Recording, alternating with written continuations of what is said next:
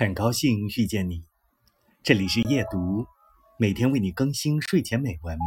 不见不散。他有些糊涂了，甚至迷惘。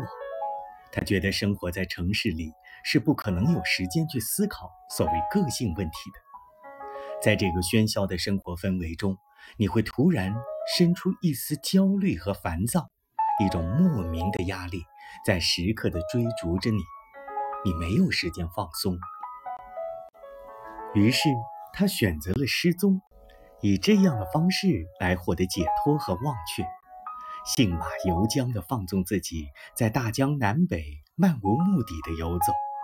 一路上什么都不想，彻底地清空自己的大脑，随遇而安，走哪儿算哪儿。